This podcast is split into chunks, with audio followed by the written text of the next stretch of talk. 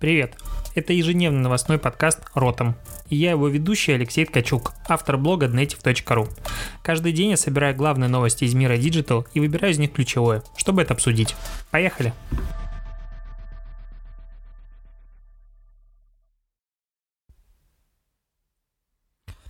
28 января, твой любимый новостной ежедневный подкаст и один из немногих ежедневных русскоязычных подкастов.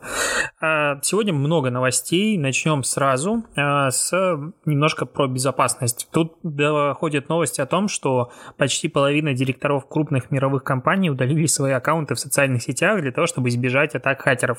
Это консалтинговая компания PwC опубликовала опрос одного, 1600 директоров по всему миру. И вот как раз э, то, что хранится в их переписках, вынуждает людей удалять, э, удалять свои аккаунты, потому что Недавно стало известно, как вообще э, главу Амазона взломали. Э, он получил письмо от э, принца Саудовской Аравии со ссылкой, там был мимасик, и, соответственно, его таким образом взломали, потому что он перешел по ссылке. И сейчас э, все больше и больше появляется таких кейсов. Буквально э, сегодня появилась новость о том, что в Ливане неизвестно попытались взломать как раз-таки э, телефон, э, телеф, ну, телефон э, репортера Нью-Йорк Таймс он получил а, еще в 2018 году фишинговое сообщение, в котором была странная ссылка, и по ней переходить не стал. Кстати, можно для себя отметить, что это очень полезный и правильный навык не переходить по странным непонятным ссылкам, потому что я, честно говоря, был всегда уверен в безопасности себя,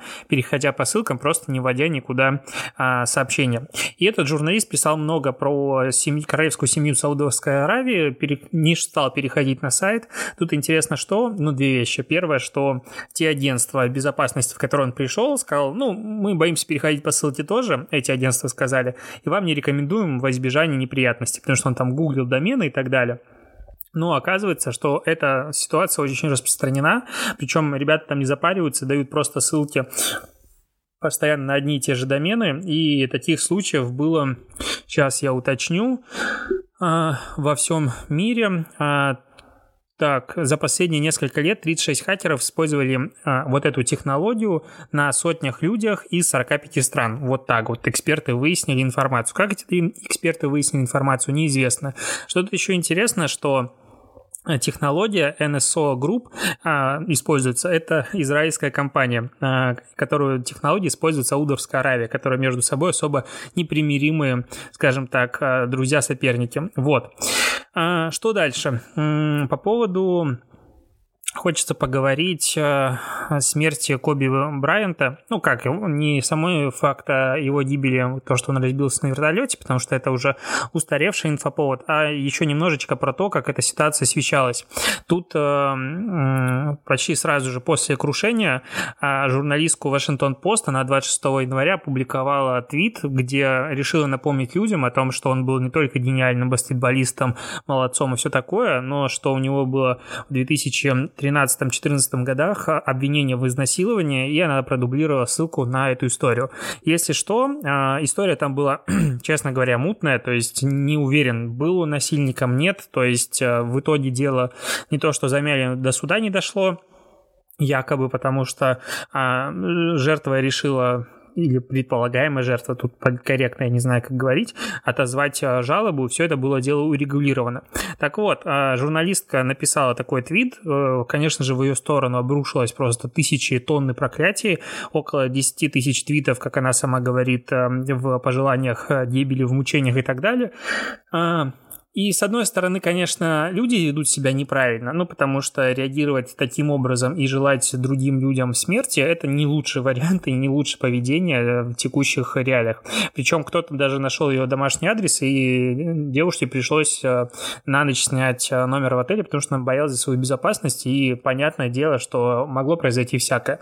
А Вашингтон-Пост э, на время отстранил журналистку от э, работы в издании для проведения внутренней э, проверки того, правильно ли она опубликовала этот твит в соответствии с политикой ведения социальных сетей, ну, поведения сотрудников в социальных сетях. И, в принципе, я так смотрю, что сегодня иметь вот такой вот свод правил, а особенно если у тебя большая компания, среднего размера компании, как твои сотрудники должны вести себя в социальных сетях, это очень хорошая норма. И, в принципе, я уверен, что в ближайшее время большая часть компаний компании, не только вот СМИ, журналисты и прочие обзаведутся подобными э, правилами, потому что одно дело, когда ты, не знаю, маленький предприниматель, и никто не будет ассоциировать э, твоего продавца с тобой, а другое дело, когда ты не знаю, работаешь в Яндексе или ну, еще где-нибудь, не знаю, в Mail.ru, и половина заголовков будет пестрить, что сотрудник Mail.ru опубликовал какой-нибудь российский твит.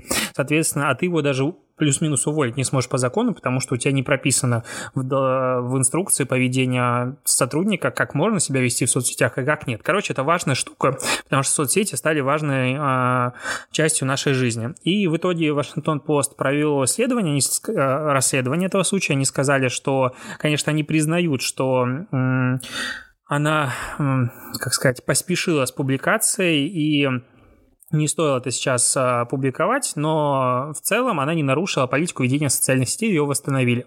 А, кроме того, еще правозащитница из а, Канады аналогично назвала его насильником, потому что люди должны помнить, что это был не только талантливый человек, но и вот он насильник был. Тут странно, что правозащитница вроде бы как должна как бы соответствовать букве права, нам, как я понимаю. То есть, если я защищаю права людей, значит, я вот прям супер должен подчиняться законам. И вот по закону он не считается насильником, потому что его все оправдали, никаких там нарушений не было, а все остальное это условно только, а, ну, не, не то что слухи, а его оговорили, можно сказать так. И почему она решила, что теперь, э, раз человек, человека обвинили в том, что он насильник, можно всегда его называть насильником, я не понимаю. И конечно же, тоже пожелали умереть в муках и все такое она твиты не удаляла, но в целом э, не совсем понятно, ну, точнее, здесь не то, что не совсем понятно, а интересно, как люди зарабатывают на хайпе себе очки, то есть как только есть какой-то крупный инфоповод, все, понеслась, надо срочно об этом писать. Все блогеры на перебой начинают писать какие-то статьи, хотя они обычно об этом не, не писали. И вот в этом э, меня очень раздражает фейсбучная тусовка, большая тусовка экспертов, которые эксперты во всем. То есть я условно э, считаю себя человеком, который разбирается в социальных сетях, хоть я буду про социальные сети говорить и вот э, там, писать посты как раз про то, что, в чем я понимаю. А, но при этом мне в голову не придет обсуждать э, падение самолета и что-нибудь еще. Но есть э, большая плеяда людей, которые просто такие новостники. Они ни в чем до конца не разбираются, но просто постят постоянно обо всем. И меня это раздражает. Я стараюсь от них отписываться как можно быстрее. А, обсудим Black Star. Вот такой вот странный переход.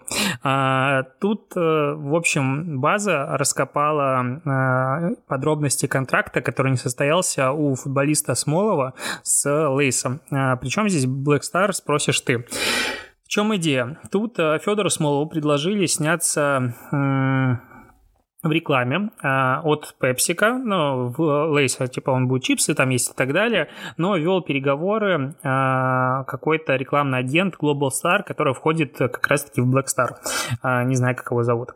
В общем, в чем идея? Он предложил следующие условия. Контракт на 23 миллиона, которых 15 э, Федор оставляет себе, который Смолов, а 8 миллионов отдает агенту. И говорит о том, что это их стандартная комиссия, агентство 30% постоянно они себе берут за согласование кандидатуры. Потому что якобы это не Лейс сам выбирает, э, с кем заключить контракт, а агентство пропихивает, это как бы вот за их услуги. Таким образом, PepsiCo и Black понятное дело, отмазываются, они в жизни бы такое не признали, потому что там уже уверен, что получает по шапке каждый, кто присутствовал в этом процессе, потому что достоверность этих данных подтверждается по большому количеству косвенных факторов. Этот человек работает в Black Star, он сейчас находится в якобы в декретном отпуске, редко появляется в офисе и так далее. Но в целом а, это немножко приоткрывает а, завесу тайны российского digital -рынка и откатности системы. Я это дело очень сильно не, люб, не люблю, но в целом а, надо помнить о том, что это существует, и часть тендеров, которые появляются на рынке, они, в принципе, сразу понятны, и сами мы с этим сталкивались за год с последним Setters, они сразу написаны под какую-то компанию, ну, то есть не может быть в рамках тендера Однажды были условия сделать формат 480 публикаций в вот подготовительно для тендера. Ну, как бы это глупость. Ладно, а, обсудим следующие новости. Тут вообще, если вдруг тебя интересует, 31 а, января а, состоится отбор на странице Can Lines в Фейсбуке российской, как сказать, участников, которые хотят э, попробовать э, себя в молодых канских львах в этом году, в 2020 году. Он пройдет в июне стандартно. И вообще идея вот этого участия, что сначала проходит э, отбор внутри страны, там много номинаций, а, там принт, дизайн, диджитал, пиар, медиа, фильм и так далее. И смысл в том, что раньше всегда это было очно, надо было приезжать, тебя брифовали и все такое. Сейчас из-за того, что участников очень много, а, достаточно соблюсти несколько условий. Тебе до, до 30 лет, ты работаешь в агентствах, либо даже фрилансер, ты понимаешь английский язык, потому что по-другому тебе там не получится, и у тебя есть деньги на то, чтобы оплатить а, себе билет и поездку на Констильвы.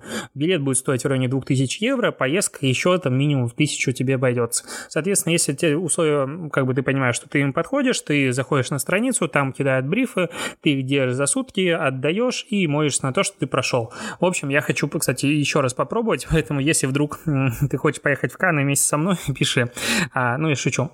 Так, Идем дальше. Тут классные новости нам Pinterest а, обеспечил, потому что Pinterest запустил а, наконец-таки новый инструмент, который позволяет виртуально примерить на себе продукты. В принципе, бьюти-компании уже давно в Европе разрабатывают такие штуки у себя на сайтах помощников. И вот я, когда был в, на Канском фестивале в 2018 году, L'Oreal про это активно рассказывал. И сейчас L'Oreal стал одним из первых брендов, который уже зарегистрировался в этом инструменте и помогает, допустим, допустим, девушке примерить оттенок губ на, ну, в дополненной реальности. То есть наводит на себя комнату, выбирает, господи, комнату, а камеру наводит на себя камеру, заговорился, сорян, а, примеряет, допустим, оттенок помады и смотрит, как он смотрится на лице.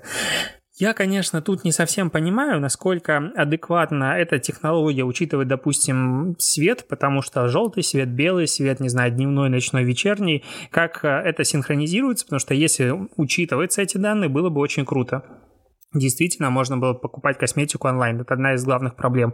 Но в целом Pinterest очень круто э, затачивается на e-com, а, на продажу продуктов в интернете, потому что многие люди как раз-таки используют, там 54%, по-моему, пользователей используют Pinterest как раз для того, чтобы найти что-то для покупки, а, ищут референсы, поэтому очень круто, что это, в принципе, происходит. А, такс, новости из параллельной реальности, как а, написал об этом T-Journal. А, заголовок следующий. Чешские программисты бесплатно за выходные сделали сайт, на который министр э, транспорта хотел потратить 16 миллионов евро. И министра за это уволили. Тут, короче, полный кавардак, и министр на мой взгляд, попал. В чем идея? Был тендер на создание сервиса по продаже электронных разрешений на проезд по платным скоростным автомагистралям. А госзаказ на 16 миллионов евро включал в себя разработку интернет-магазина и двух приложений для iOS и Android, а также а, поддержку вот этой всей экосистемы в рамках за 4 года. IT-сообщество увидело, что этот тендер уже проведен, был закрытый, и возмутилось как раз-таки объемом э, суммы. Типа, это очень дорого, и мы сделаем такой сайт за вечер. Короче, одно агентство бросило клич, собрали 60 программистов, и на хакатоне за сутки сделали сайт, который практически полностью отвечал заявленным требованиям. Ну, так они сказали. А, Короче, 27 января сайт заработал в тестовом режиме, его посетило даже почти 200 тысяч человек, оплачивали не какие-то символические жетоны, которые деньги пойдут на благотворительность, потому что сайт не подключен к платежной системе, но якобы это сделать несложно. Соответственно, а, те разработчики, которые этим занимались, оценили, что осталось доделать примерно 25% от общих трудозатрат, и все это можно будет сделать легко. Короче, министра уволили, всех поблагодарили, и айтишники молодцы. Как бы нет. То есть эта новость вроде бы прикольна, особенно нашим э, товарищам, которые любят упрекать, там, не знаю, правительство и всех и вся в распилах, и любой большой контракт, они постоянно подвергают сомнениям, но по факту это огромная технологичная экосистема, которая должна быть интегрирована в кучу уже существующих сервисов, чего не произведено. То есть интеграция, в принципе, очень часто по трудозатратам занимает больше времени, чем э, фронтенд, условно говоря. А, следующий этап, что поддержка в 4 4 года такой огромной экосистемы, чтобы она работала и не падала, и обеспечивает им а, постоянный аптайм, это тоже очень дорого. Это ну, десятки и сотни часов сотрудников каждый месяц. То есть это, в принципе, тоже стоит денег. Следующий момент. На хакатоне, как правило, делают проект, который, ну, главное, чтобы завелся. Ну, вот показать, что завелся, потому что очень многие стартапы на хакатоне как бы разрабатывают идею, показывают, и все, формата вот мы за сутки сделали. Но потом почему-то еще тратят 4-5 месяцев на то, чтобы это делать до рабочего вменяемого вида. Поэтому то, что там 60 программистов, не связанных между собой, без карты разработки, без какого-то плана, без схемы, без стратегии, сделали какое-то приложение за сутки, непонятно что, как, чего, не оттестировали протестировано, вообще ничего не понятно. Отдали его, вот этот вот мертворожденный продукт, и теперь новой команде, которая придет на меньший тендер, придется разбираться с вот этим вот существующим говнокодом, что-то из него придумывать, как его оптимизировать, как его интегрировать в текущую систему, как его поддерживать, там лютый геморрой. То есть я не совсем... Ну, и это причем понимает любой разработчик. Я очень далек от разработки, но в целом это глобально все прекрасно понимают.